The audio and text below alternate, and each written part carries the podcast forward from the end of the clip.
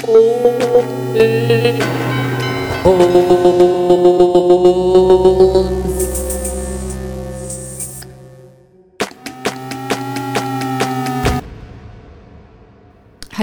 und herzlich willkommen zu einem weiteren Podcast der Oberösterreichischen Landeskultur GmbH. Ich darf heute gleich zwei Gäste begrüßen, nämlich Maria Fenzel und Alfred Weidinger. Ganz herzlich willkommen. Hallo. Hallo. Äh, vielleicht kurz vorgestellt, Maria Fenzel, die aus Haslach stammende Künstlerin, Kuratorin und angehende Kulturwissenschaftlerin, hat an der Kunstuni Bildhauerei und transmedialer Raum studiert Außerdem arbeitete sie danach für den Fotohof Salzburg und war bis heuer auch kuratorische Assistenz im offenen Kulturhaus.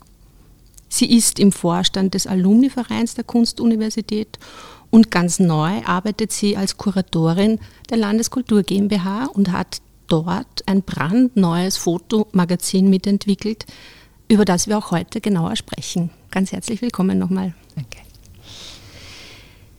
Alfred Weidinger muss ich vielleicht gar nicht vorstellen, tue es aber trotzdem. Er ist seit April 2020 äh, Geschäftsführer der Landeskultur GmbH Oberösterreich. Der ursprünglich aus Schwanenstadt stammende Kunsthistoriker, Museumsmanager und auch Fotograf leitete als Direktor das Museum der Bildenden Kunst in Leipzig. Davor war er sowohl Vizedirektor der, Vizedirektor der Albertina Wien und unter Agnes Huslein auch Vizedirektor und Prokurist des Museums Österreichische Galerie Belvedere. Auch Ihnen ein herzliches Willkommen. Dankeschön. Aus den Oberösterreichischen Landesmuseen wurde ab April 2020 die Oberösterreichische Landeskultur GmbH. Mit Alfred Weidinger kamen auch neue Schwerpunktsetzungen. Für die frühere Landesgalerie hieß das nicht nur eine Umbenennung zu Francisco Carolinum, sondern auch eine programmatische Neuausrichtung. In diesem heutigen Podcast geht es zum einen um das Francisco Carolinum, seine Neuausrichtung und die erste Ausgabe eines ganz neuen Magazins, das soeben erst veröffentlicht wurde.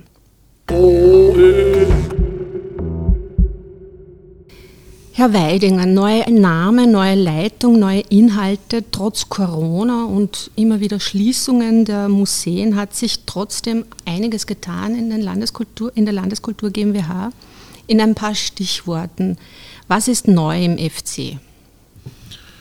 Ja, wir sind also ausgegangen im Wesentlichen von der Architektur. Das ist ein großartiger Bau, also in, in Linz, also der kann wirklich, der sucht seinesgleichen.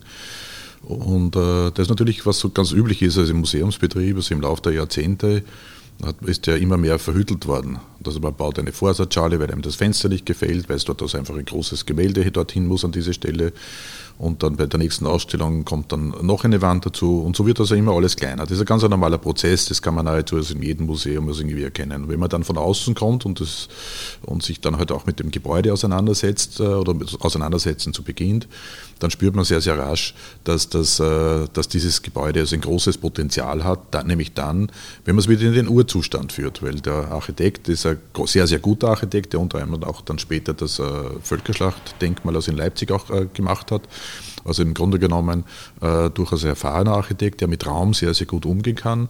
Also wir haben uns die, die historischen Pläne genommen und haben die wirklich sehr intensiv studiert und haben uns das auch also dann auch verinnerlicht, also im Gebäude, indem wir uns wirklich sehr, sehr viel in diesem Bauwerk also aufgehalten haben und versucht auch dieses Gebäude zu verstehen und auch sozusagen die Gedanken äh, des äh, Architekten. Und dann ist relativ schnell klar geworden, dass wir eigentlich nicht sehr, sehr viel umbauen müssen. Wir müssen nur die Vorsatzschalen, also die Trockenbauwände müssen wir entfernen. Wir haben also, es waren ja Büros, waren also in den, in den besten Räumen dieses äh, wunderbaren äh, Museums. Und äh, wir haben begonnen, die Büros abzusiedeln, also im ersten und im zweiten Obergeschoss und haben die Trockenbauwände weggenommen. Wir haben die Abdunklung der Oberlichten, das ist etwas ganz Besonderes, weil dieses Museum über Tageslichträume verfügt.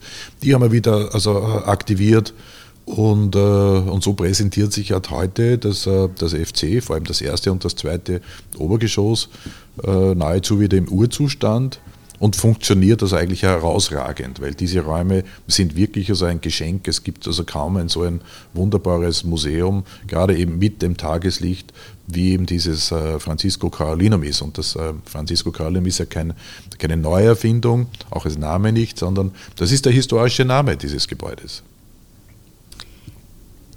Es hat natürlich nicht nur architektonische Veränderungen gegeben, sondern auch programmatische. Das Francisco Carolinum wurde mit dem Schwerpunkt Fotografie und Medienkunst sozusagen ummantelt und ausgestattet. Ähm, vielleicht ein paar kurze Teaser. Wir sprechen ja heute ganz speziell auch über diese beiden Punkte, Fotografie und Medienkunst. Ein paar kurze Teaser, wie ähm, sozusagen, wie kann man sich den fotografischen Schwerpunkt des Francisco Carolinum vorstellen? Wie stellen Sie sich den vor? Vielleicht auch noch zur Ursache, wie es dazu gekommen ist. Nicht? Also die Landesgalerie hat verhältnismäßig wenig Besucher, das ist also im Laufe der Zeit, also ich sage, immer weniger geworden. Wobei das ein sehr interessantes Programm war, das dort gemacht wurde. Und wir haben es auch relativ schnell also lokalisiert, dass wir das verlegen müssen. Also dieses Programm verlegen wir jetzt also mehr in das äh, Schlossmuseum, wo wir auch die geeigneten Räume dafür schaffen. Und, äh, und dann hat es eine große Umfrage gegeben. Also bevor ich nach Linz gekommen bin, haben wir so eine Umfrage gemacht und ich glaube, es wurden etwa 7.000 oder 8.000 Menschen befragt, also durchaus sehr repräsentativ, weil ich auch wissen wollte, ja, wie, wie, tickt die, die, die, wie ticken die Menschen hier? Also wollen, wollen, was wollen sie sehen? Und dann haben wir sie abgefragt, auch nach Medien, nach künstlerischen Medien und immer gedacht, dass wahrscheinlich wird dann Gemälde an, an allererster Stelle stehen. Überhaupt nicht. Also es war die Fotografie und es war die Medienkunst, das waren die Themen, wofür sich die Menschen also hier äh, prioritär interessieren. Das war das Ergebnis, das überraschende Ergebnis auch dieser Umfrage. Und so haben wir beschlossen, uns auf das zu konzentrieren, nämlich deswegen, weil wir und das, was vielleicht auch wenige wissen, weil man das im Laufe der Zeit als etwas verdrängt hat, mit der Sammlung von Hans Frank. Hans Frank war der erste seriöse Privatsammler im deutschen Sprachraum für Fotografie und auch Kameras, Laborgeräte, Apparaturen etc. Und, so, und wir haben auch seinen Nachlass und da haben wir gesagt, so, wir müssen einfach auch mit dieser Sammlung, mit dieser großartigen Sammlung, müssen wir arbeiten. Und zumal das Interesse also auch von den Oberösterreicherinnen gegeben ist, was uns die Umfrage ja gezeigt hat, so haben wir dann beschlossen, also hier einen Fokus, also im FC, auf Fotografie und Medienkunst äh, zu legen. Ähm, jetzt springe ich mal gleich zu Maria Fenzel weil es sozusagen natürlich jetzt ganz spannend auch ist, dass gerade ein neues Fotomagazin oder eigentlich ein Magazin für Fotografie und Medienkunst ähm, entstanden ist, die erste Ausgabe davon. Magst du uns ein bisschen erzählen, was ist die Grundidee dahinter? Wie bezieht sich das auf das Haus Francisco Carolinum? Wie oft kommt es raus? Alles, was es darüber zu wissen gibt. Genau. Also die Grundidee ist und auch der Titel des Magazins ist eben Francisco Carolinum, um eben ähm, einem breiteren Publikum oder einer Öffentlichkeit einfach die, die Idee, was, was da jetzt in Linz passiert oder einfach diese Veränderung ähm, näher zu bringen. Und das war eben die Idee in Form eines Magazins, wo man einerseits einmal die Ausstellungen bespricht, die im FC schon, stattgefunden haben, aber auch ähm, ein bisschen breiter, wo man sich mit der oberösterreichischen oder mit der österreichischen Foto- und Kunstszene beschäftigt. Wir haben zum Beispiel, ähm, kommt die Prager Fotoschule vor oder wir haben ein Interview oder einen Bericht über Lucy Stahl, die ja die neue Professur an der Kunstuni für Fotografie jetzt inne hat, ähm, um da spannende Inhalte aus dem FC und rund um das, rund um das Thema Fotografie äh, zu transportieren. Das erste Magazin ist äh, österreichweit im Standard beigelegen, also mit einer Auflage von fast 100.000 Stück, um halt da einfach zu zeigen, hey, in Linz gibt es da ein cooles Museum, da ist ein Ort, da werden gerade aktuelle Themen verhandelt, kommt doch und schaut vorbei. Sehr gut. Ähm, kann man ich frage jetzt einmal ganz provokant, kann so ein Magazin, ich meine, jetzt ist es die erste Ausgabe und wir können auch noch ein bisschen darüber reden, was die Zukunftsperspektiven sind. Wie siehst du dieses Magazin auch im Kontext anderer Fotomagazine, wie das Icon oder andere berühmte Verwandte? Ja, also ich, ich glaube, also das war jetzt nie der Anspruch, dass es halt ähm, in, in, dieser Liga spielen soll. Das ist, es geht eher darum, dass wir sagen, äh, wir wollen die Inhalte aus dem Haus transportieren. Das war nie das Ziel, dass wir uns halt da äh, einreihen. Wir haben ja im Prinzip auch nicht die Struktur, dass wir da äh, Kunstkritiker äh, auf Reisen schicken, die halt Ausstellungen, ähm, das, das war nie die Idee, sondern es geht eher darum, was Spannendes zu machen, ein Magazin zu haben, was halt einfach nur mehr den, das Francisco Carolinum als, als Name, als Haus ähm, in der Gesellschaft verankert und, und verstärkt. Mhm. Ähm, für die nächsten Ausgaben gibt es da oder gibt es für das Magazin so eine, eine sozusagen eine Zukunftsperspektive, abgesehen von den von den eigenen Ausstellungen des FC, wohin würdest du tendieren, soll das Magazin gehen? Also ich glaube, grundsätzlich werden uns die Themen nicht ausgehen, weil wir halt einfach ein großes Repertoire haben, aus dem wir irgendwie schöpfen können.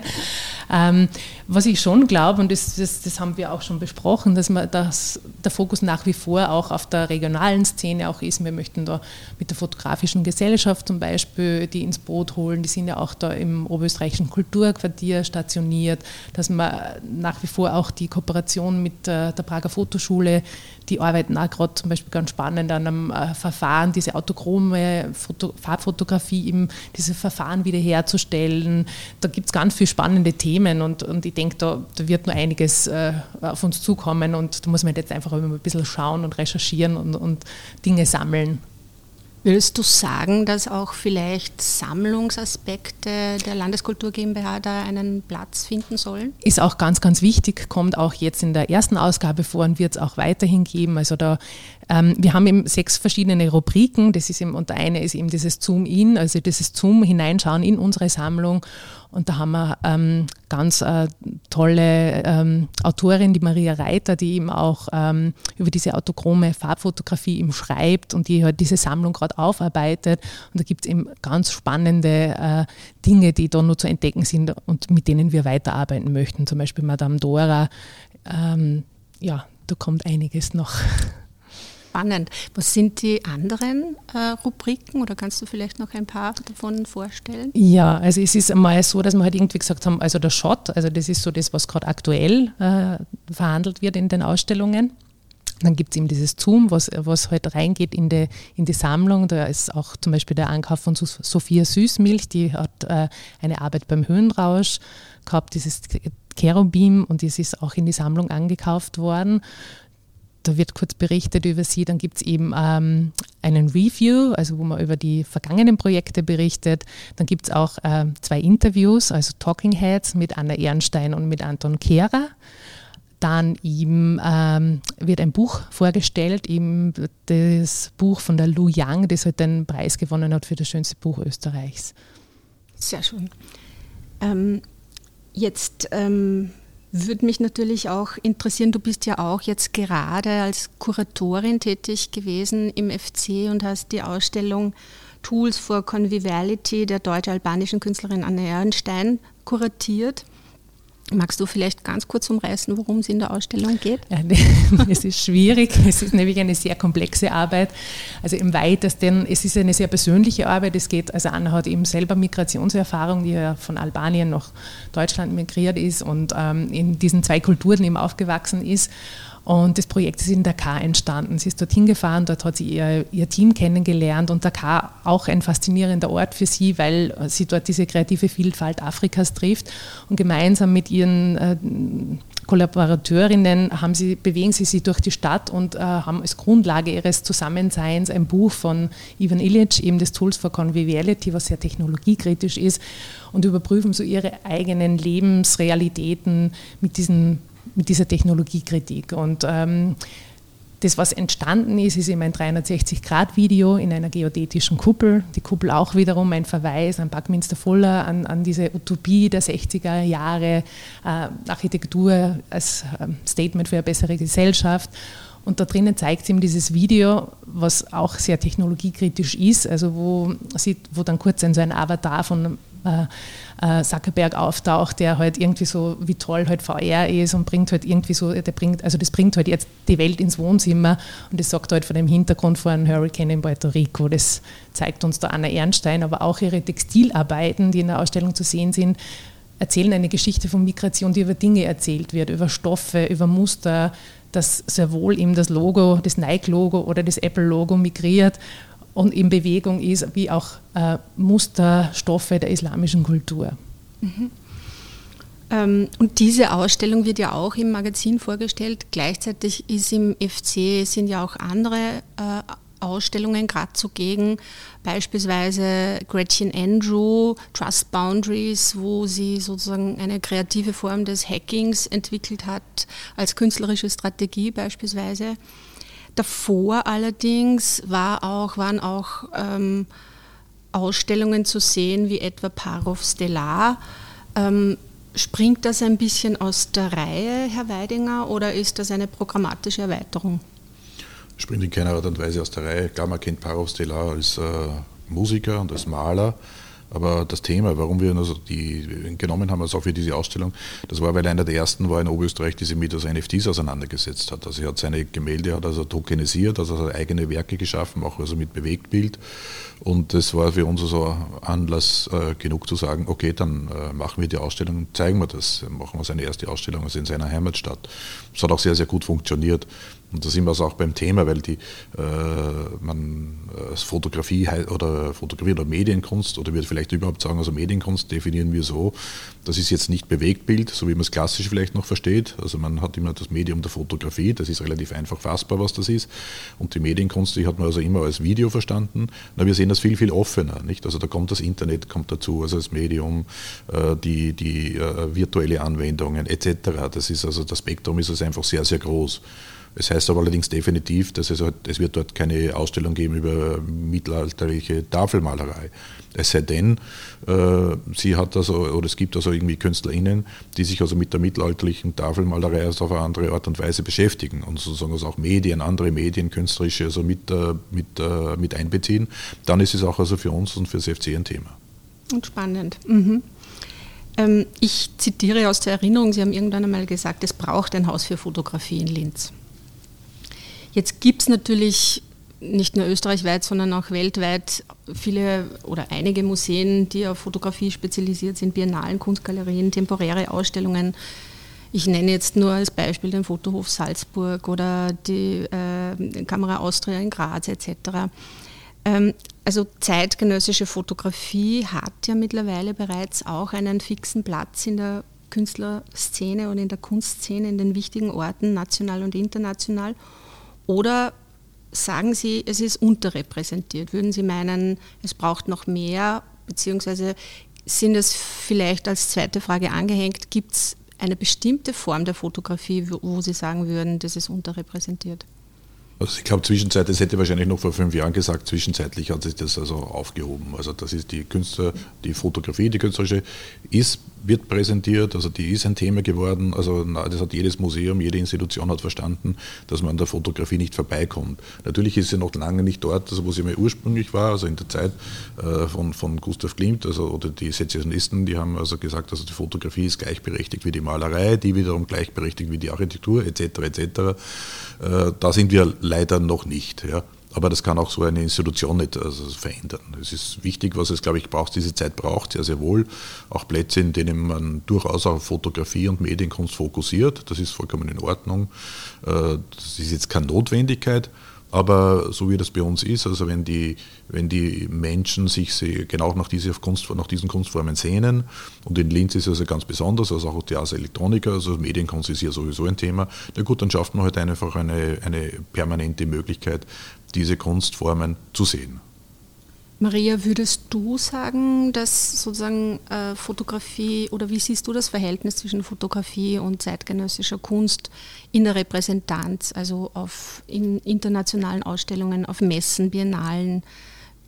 Siehst du das gleichberechtigt oder gibt es da noch Aufholbedarf? Ich glaube mittlerweile schon. Also ich glaube, das ist recht, ähm, es hält sich schon recht die Waage. Mhm. Mhm. Herr Weidinger, Sie fotografieren ja auch selbst. Seit den 1980er Jahren habe ich gelesen, sind Sie immer wieder speziell in Afrika unterwegs gewesen und haben Porträtserien aufgenommen. Ähm, auch in den, Af in den 1980er Jahren habe ich äh, sozusagen wahrgenommen, hat sich die Fotografie auch nochmal ähm, stark in eine andere Richtung entwickelt, nämlich weg von einer eher dokumentarischen Fotografie hin zu einem künstlerischen Medium. Ähm, Gibt es auch solche Änderungen in der zeitgenössischen Fotografie, würdet ihr sagen, ihr nehmt so etwas wahr, dass sich jetzt gerade in der Fotografie auch etwas ändert im Umgang mit diesem Medium?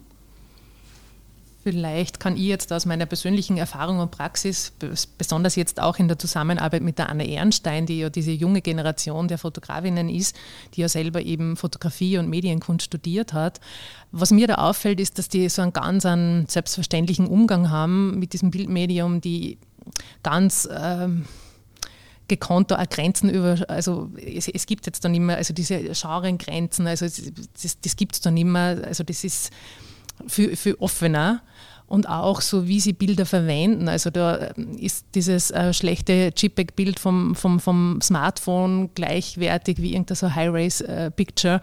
Die haben da ganz einen anderen, ganz einen freieren, lockeren Zugang. Also ist meine Wahrnehmung. Mhm. Dafür aber, das ist meine Wahrnehmung, gibt es einen, einen, starken Fokus immer wieder auf Bildpolitiken, oder? Also sozusagen, welche Bedeutung das Bild auch in der Veröffentlichung dann äh, immer wieder hat oder in den künstlerischen Werken hat oder so. Ja, es verschwimmt sehr stark. Also mhm. gerade bei Anna Ehrenstein, die zum Beispiel recht aktiv, ich, aktiv ist, auch auf äh, den sozialen Medien, auf Instagram, da kann man jetzt nicht mehr sagen, was ist jetzt die Privatperson Anne Ehrenstein, wer ist die Künstlerin. Das ist so ein Mix, das sie halt irgendwie da zu einem, das zu einem wird. Mhm. Sehen Sie das ähnlich, Herr Weidinger? Ja, durchaus. Also ich glaube auch, dass die, die, die Genre, die Grenzen der Genres haben sich vollkommen äh, verändert oder aufgelöst, würde ich meinen. Ja. Und auch diese Vorurteile, die man äh, gegenüber der Fotografie immer wieder gehört hat, Sie haben ja die 80er Jahre angesprochen, das kann ja natürlich auch, das war für die 90er Jahre genauso oder für die 2000er Jahre gültig.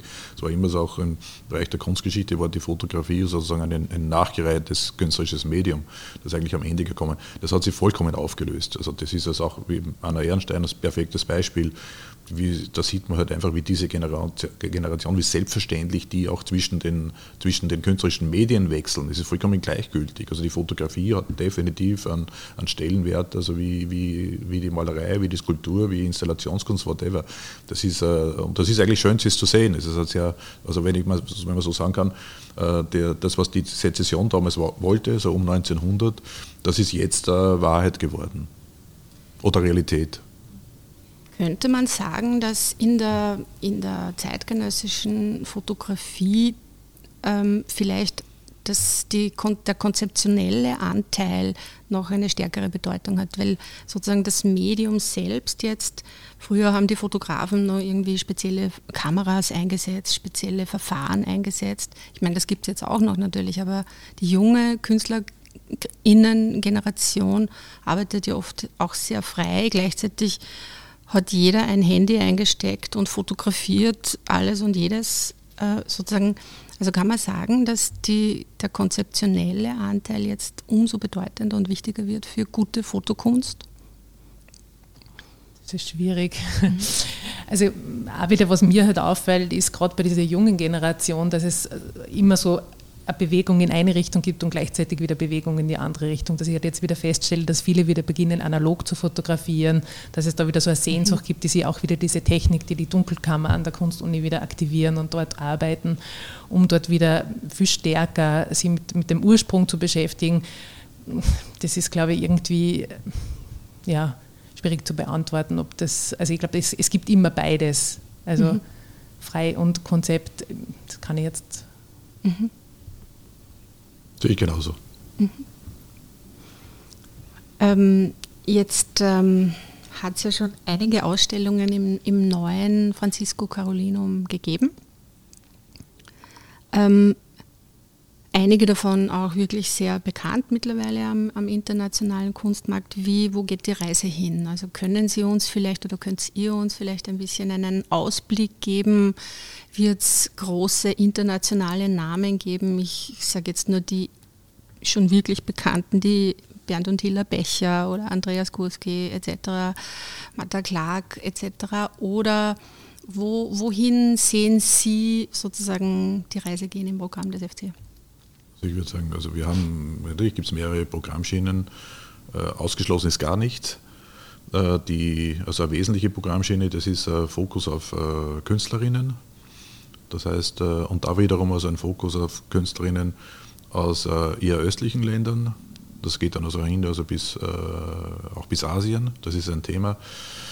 Gerade also in Ländern, die sehr, sehr starke Regelwerke hatten, also in, in der Zeit der Regime, also ob das jetzt in Polen ist oder auch Ostdeutschland ist, also DDR, äh, Tschechien, Ungarn, das sind das einfach Länder, die uns also ganz prioritär interessieren. Das ist der Grund, warum wir auch also zum Beispiel also die äh, Natalia LL, also eine der wirklich wichtigsten äh, feministischen Künstlerinnen aus Polens, äh, gezeigt haben. Das war interessanterweise, man, ist 84 Jahre alt geworden und das war ihre erste Ausstellung also außerhalb von Polens, also eine Retrospektive. Das ist schon verrückt, also für so ein wichtiges Werk. Und äh, so in diese Richtung geht das weiter. Und das ist also eine Programmschiene, die sehr, sehr gut funktioniert. Das ist deswegen haben wir jetzt auch also im Moment die Jetta Pratescu, das passt genau in diese Linie, oder eben äh, Aneta Krzyzkowska. Also das heißt, so, dort haben wir noch, würde ich sagen, also sicherlich also noch eine ganze Reihe von äh, Ausstellungen, also in Vorbereitungen. Und, das, äh, und ein anderes Segment, ein sehr, sehr wichtiges, das ist uns äh, wirklich die zeitgenössische Kunst. Und da meine ich jetzt also Contemporary, Contemporary, so wie auch äh, die Frau Fenster es auch erwähnt hat, also die Ausstellung von Anna Ehrenstein oder Gretchen Andrew. Das ist auch so eine Linie, die wir einfach also ganz intensiv auch fortsetzen und auch da, glaube ich, schon also ein sehr äh, schönes Portfolio zwischenzeitlich uns angeeignet haben. Mhm. Gibt's, ist ich frage jetzt einfach mal direkt, ist es ist sowas wie regional, national, international ein Thema auch bei der Auswahl der künstlerischen Arbeiten oder geht es eher um spannende Künstlerpositionen, Künstlerinnenpositionen?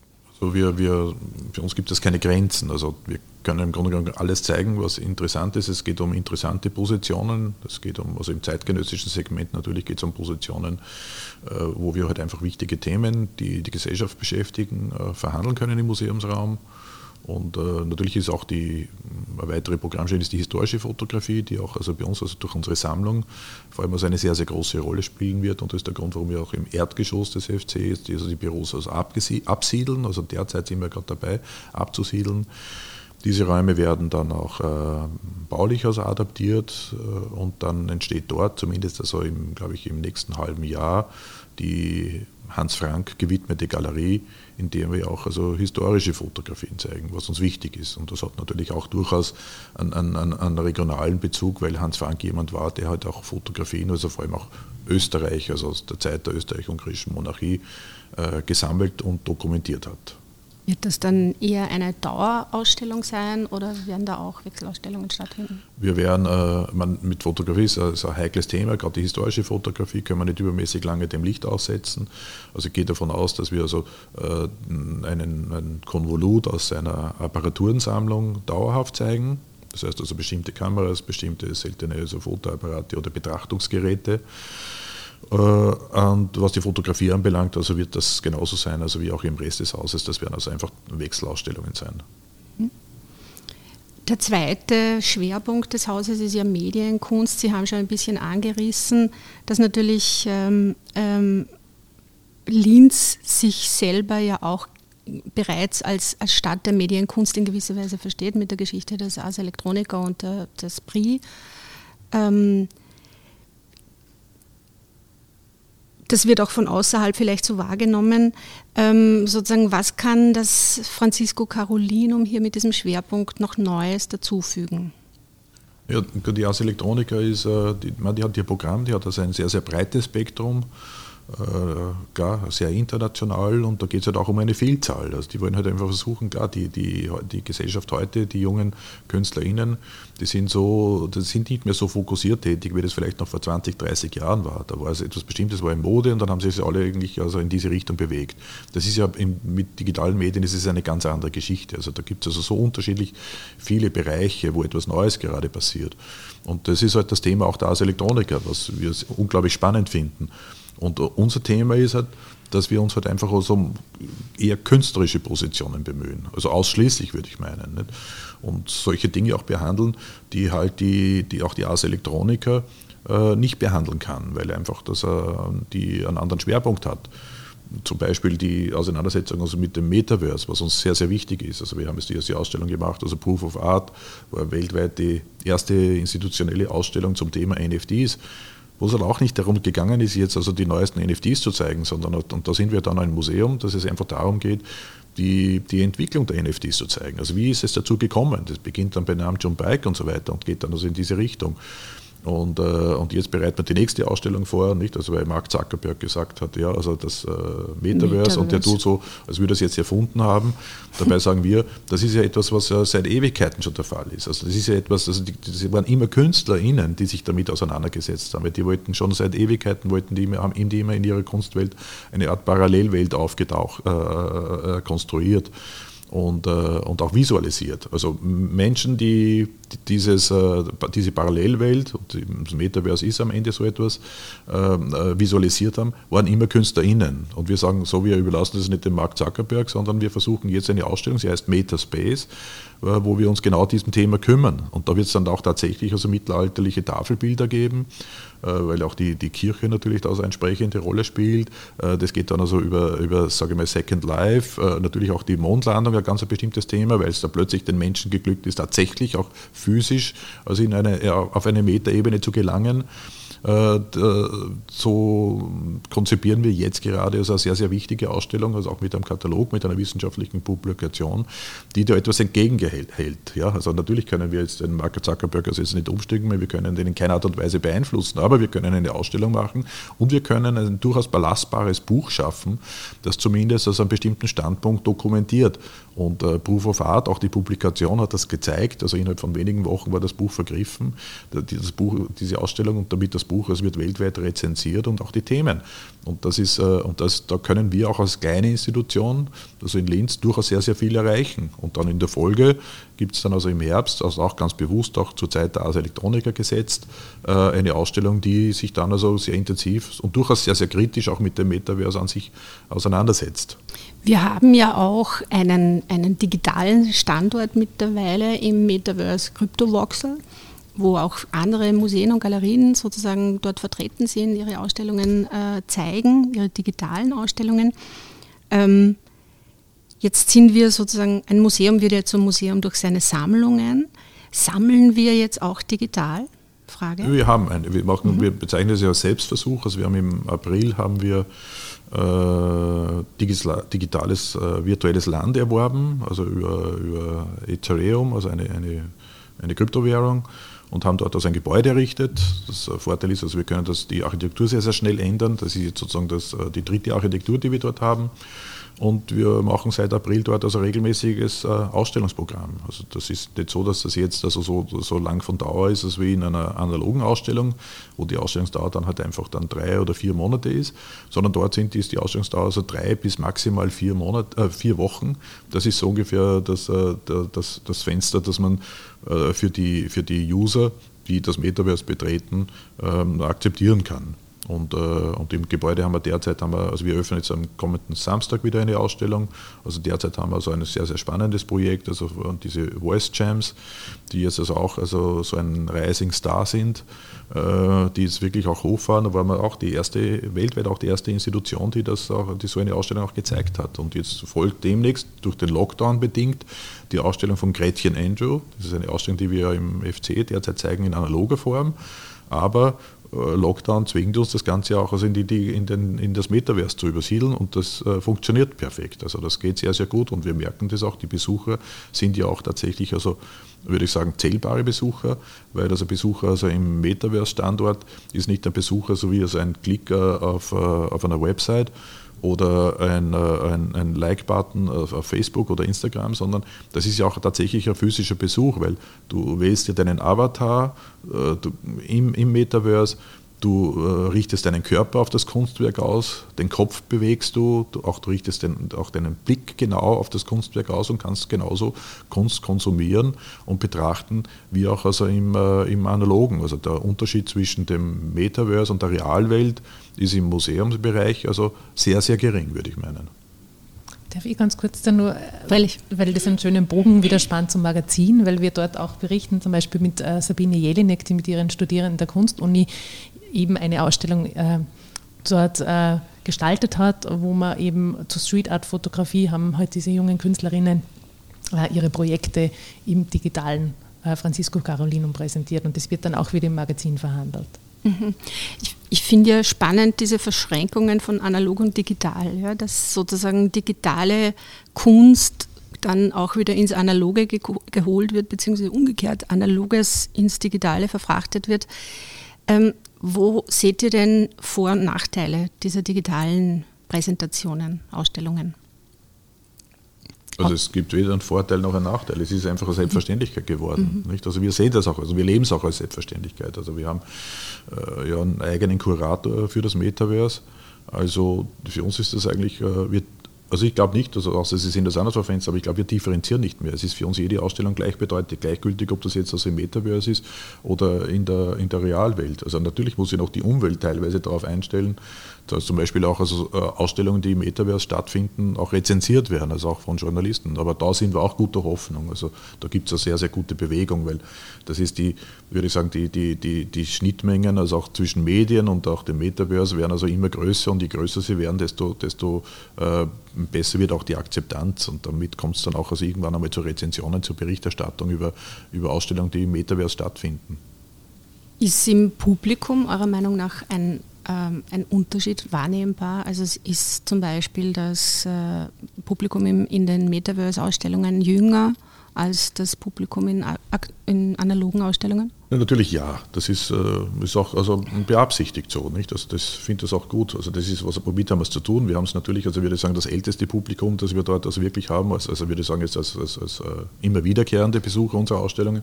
Das ist so durchaus auch meine Generation, die so aus dieser Second Life-Geschichte rauskommt. Ja. Äh, die Jüngeren sind natürlich, also wir haben die ganzen Twitch-TV-User und das ist die gesamte jüngere Generation die sind also da unsere regelmäßigen Gäste. Und ich finde das auch sehr, sehr gut, dass wir einfach, äh, dass eine Kunst, äh, ein Kunstort dort auch im Metaverse existiert. Da geht es ja nicht, es geht bei uns ja überhaupt nicht um Geld, also wir verkaufen auch nichts. Also wir sind, glaube ich, nach wie vor noch die einzige Institution dort, die äh, dort auch nichts verkauft. Und deswegen sind wir dort auch sehr beliebt eigentlich. Nicht? Es gibt, du kannst äh, Metaverse äh, oder Cryptovoxels Führungen machen, kannst du buchen, das ist so etwas wie eine Stadttour, da trifft sich dann also eine ganze Gruppe und die, die, äh, die gehen dann also einfach bestimmte Orte an. Und äh, unser DFC, so nennen wir das, das digitale Francisco Carolinum, ist äh, bei vielen Stadtführungen also einfach ein, ein, ein Fixpunkt. Mhm. Sie haben äh, zuvor schon die NFTs kurz angesprochen, also eine Form der Echtheitszertifikate, wenn man so will, um Kunst halt sozusagen, also gerade im künstlerischen Bereich äh, hier sehr spannend, weil ja da die digitale Kunst oft sozusagen schwierig im, im Handeln am Kunstmarkt auch Schwierigkeiten gehabt hat. Ist das etwas, was wir jetzt sozusagen tatsächlich, was in unsere Sammlungsbereiche eingeht? Kaufen wir NFTs ähm, oder künstlerische Arbeiten als NFTs? Ja, Sie haben die Frage nicht also ganz beantwortet. Äh, das Thema ist ja, ja, definitiv ja. Also wir haben also einige äh, NFTs, wenn man so will. Also wir haben also eine sehr, sehr schöne Arbeit von, äh, von Erwin Wurm und, äh, und, durchaus ein paar andere, aber wir sehen das im Moment noch als äh, Selbstversuch. Selbstversuch auch deswegen, weil natürlich auch das äh, durch den Vorgang des Mintens, der also notwendig ist bei NFTs, also relativ hoher Energieverbrauch nötig ist. Und das heißt also, wir sind da ja, einfach weiterhin in einer Phase des Selbstversuchs, um mal herauszufinden. Also äh, gibt es also hier eine Veränderung, findet das statt? Also ich würde jetzt nicht sagen, dass wir eine große Sammlung haben, aber ich würde sagen, wir haben so etwa 10, 12 äh, NFTs zwischenzeitlich, die auch tatsächlich also uns gehören und damit Teil unserer Sammlung sind. Aber wie gesagt, das ist jetzt noch kein äh, Programm.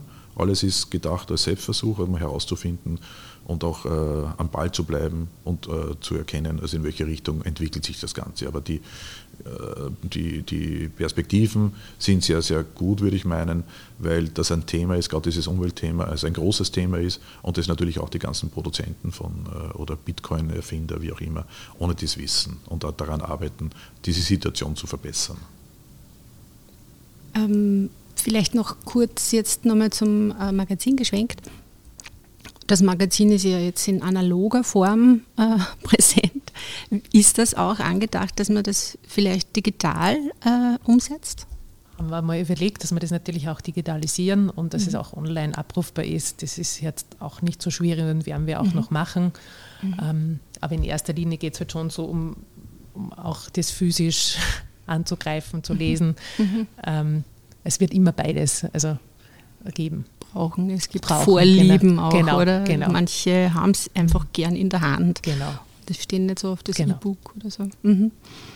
Ähm, ich, mir ist jetzt gestern noch gerade was eingefallen oder aufgefallen auch. Äh, jetzt läuft ja auch gerade noch die Ausstellung von He Jung Chang von Ai Weiwei äh, kuratiert. Ähm, auch ähm, Greta Badescu.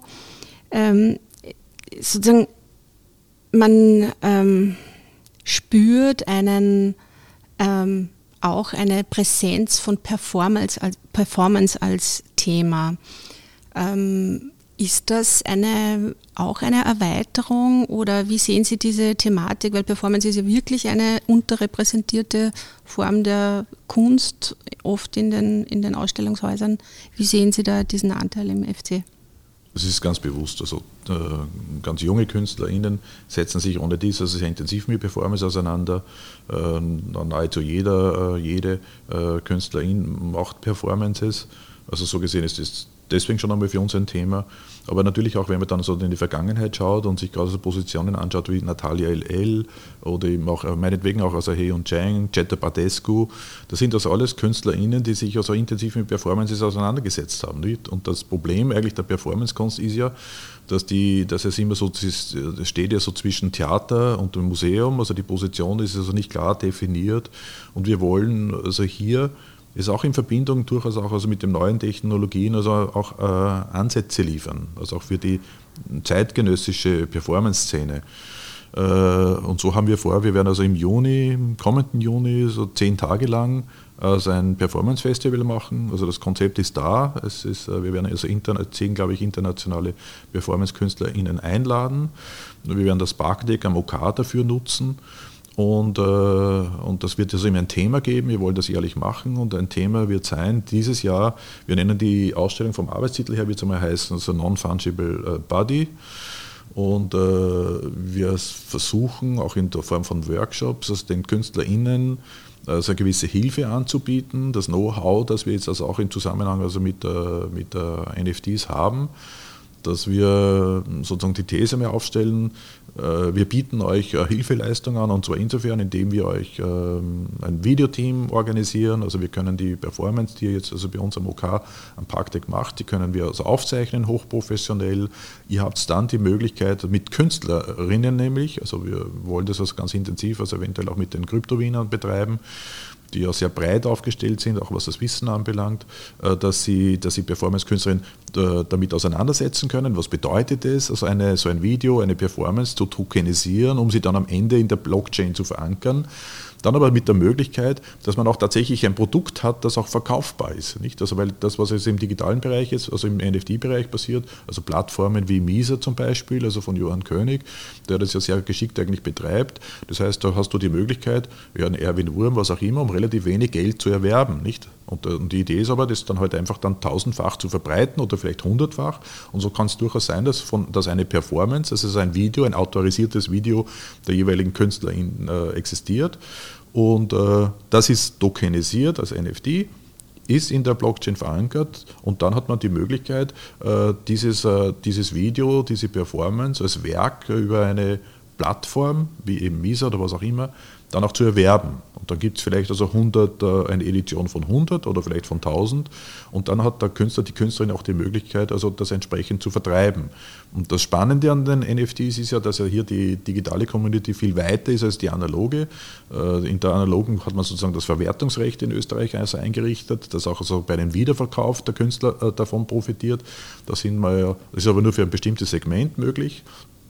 Hier haben wir ja die Möglichkeit, also dass die, äh, und die Jungen haben das jetzt eingerichtet, sie haben Royalties eingeführt. Das heißt also, wenn du als ein, äh, wenn ich heute so ein, ein Künstler verkauft als ein NFT um die Summe 10, äh, der Käufer A verkauft es dann an den, Verkäufer, an den Käufer B und verlangt aber dann irgendwie 10.000 davon Summe, dann bekommt der Künstler automatisch immer Royalties. Und über die, über die Verankerung in der Blockchain ist das garantiert. Das heißt, es braucht kein Regelwerk, es braucht also keine Organisation, die dafür sorgt, dass hier Gerechtigkeit herrscht, dass diese Beträge ausgeschüttet werden, sondern über die Blockchain, über den Code ist es eine Selbstverständlichkeit. Also der Künstler, die Künstlerin wird immer auch bei einem Wiederverkauf davon profitieren. Und ich glaube, das ist etwas, äh, auf das sich durchaus auch Performance-KünstlerInnen also einlassen können. Wir werden das sehen. Also im, äh, würde ich sagen, also Ende Juni werden wir wissen, ob das funktioniert hat. Aber ich bin da sehr äh, guter Zuversicht. Wie lange wird dieses äh, Festival circa dauern? Eine Woche? Zehn oder? Tage. Zehn Tage, okay.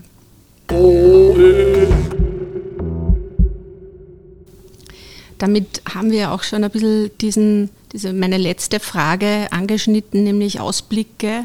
Wie, welche Programmpunkte sind schon fixiert im nächsten, vielleicht sogar übernächsten Jahr? Was kommt auf uns zu im Francisco Carolinum an Ausstellungen, Programmen, Projekten? Ja, also, äh, ich kann Ihnen das erzählen, es wird eine Ausstellung geben über Ordner und Ordner, also die, äh, die beiden Brüder, die da ganz wesentlich, also die Gruppe, Künstlergruppe Haus Rucker also mitbestimmt hat. Und das wären also aber auch, also denkt man jetzt auch, ah, das sind ja irgendwie Architekten, Nein, also die haben damals in der Zeit, waren das also wirklich also Medienkünstler und waren Medienstars. Ja? Und so, so in dieser Richtung äh, geht es auch in unserer Ausstellung. Also wir werden uns sehr intensiv also mit dem Werk auseinandersetzen. Also eigentlich ist das schon geschehen, sind schon dabei, ist eigentlich in der Realisierungsphase. Und das ist einfach spannend zu sehen, wie wie weit in die Zukunft auch Künstler in den 1960er Jahren bereits gedacht haben. Also viele Dinge, die heute verhandelt werden, ob das jetzt Umweltschutz ist äh, etc., das war damals schon ein großes Thema. Und es gab damals schon also großartige äh, Vorstellungen, äh, wie man sich also mit dem Thema auseinandersetzen kann, wie man es unter anderem auch lösen kann. Also, und, das werden wir, und das wird also eine, Aus, eine Ausstellung sein, die uns äh, die ein ganzes äh, Geschoss, äh, nahezu eineinhalb Geschosse also umfassen wird. Und dann natürlich auch die Fortsetzung dann also von der Ausstellung Proof of Art, Metaspace, ich habe es schon also angekündigt, und dann in weiterer Folge die Ausstellung dann also Metaverse, also wo es darum geht, wirklich sich kritisch mit diesen Positionen auseinanderzusetzen. Und dann, was die historische Fotografie anbelangt, äh, im, äh, im, im, Erdgeschoss natürlich die Sammlung von Hans Frank. Die Frau Fenzel hat schon erwähnt, die Autogramme sind unser wichtiges Thema. Das heißt, wir werden eine, eine Ausstellung machen, eine sehr exquisite Ausstellung machen also zum Thema der Autogramme, auch, auch mit dem Ziel, auch also im, im, Laborbereich zu arbeiten und dann gemeinsam mit der Prager Fotoschule es zu schaffen, dass also belichtbares äh, Material vorhanden ist, um auch daraus vielleicht also ein, ein neues Projekt mit äh, zeitgenössischen KünstlerInnen zu generieren. Spannend. Gibt es fürs Magazin auch schon Ausblicke oder sozusagen gibt es da, abgesehen von den äh, Ausstellungen, die im FC dann stattfinden, schon etwas, was du planst? Wann kommt das nächste Magazin überhaupt raus? Genau, also gedacht ist es äh, mit äh, Juni, dass die zweite Ausgabe erscheint. Ähm, vielleicht ähm, spannend, die, die Katharina Kruzei, ähm, da planen wir eben ihr Buch, also die hat ähm, die letzten Jahre in Russland die Metro fotografiert und da ist ein unglaublicher Bildband entstanden mit fast 500 Seiten und da planen wir hier in Linz im OK die Buchpräsentation und die Katharina würde dann so einem Interview ins Magazin nehmen und ja, vieles mehr. Also es gibt so viel gerade am Tisch. Ich glaube, mit den 36 Seiten kommen wir da gar nicht durch. Das wird doch ein Buch. genau. Ja, dann bedanke ich mich jetzt an dieser Stelle ganz herzlich. Es war sehr fein, mit euch zu sprechen. Ähm, vielen herzlichen Dank und bis zum nächsten Mal. Danke dir. Danke auch Ihnen.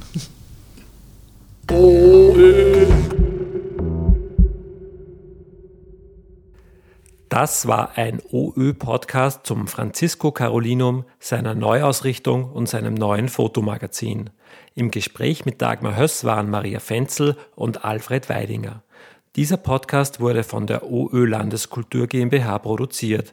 Redaktion Nora Forsthuber, Tontechnik David Schachal, Signations Wolfgang Fadi Dorninger. OÖ.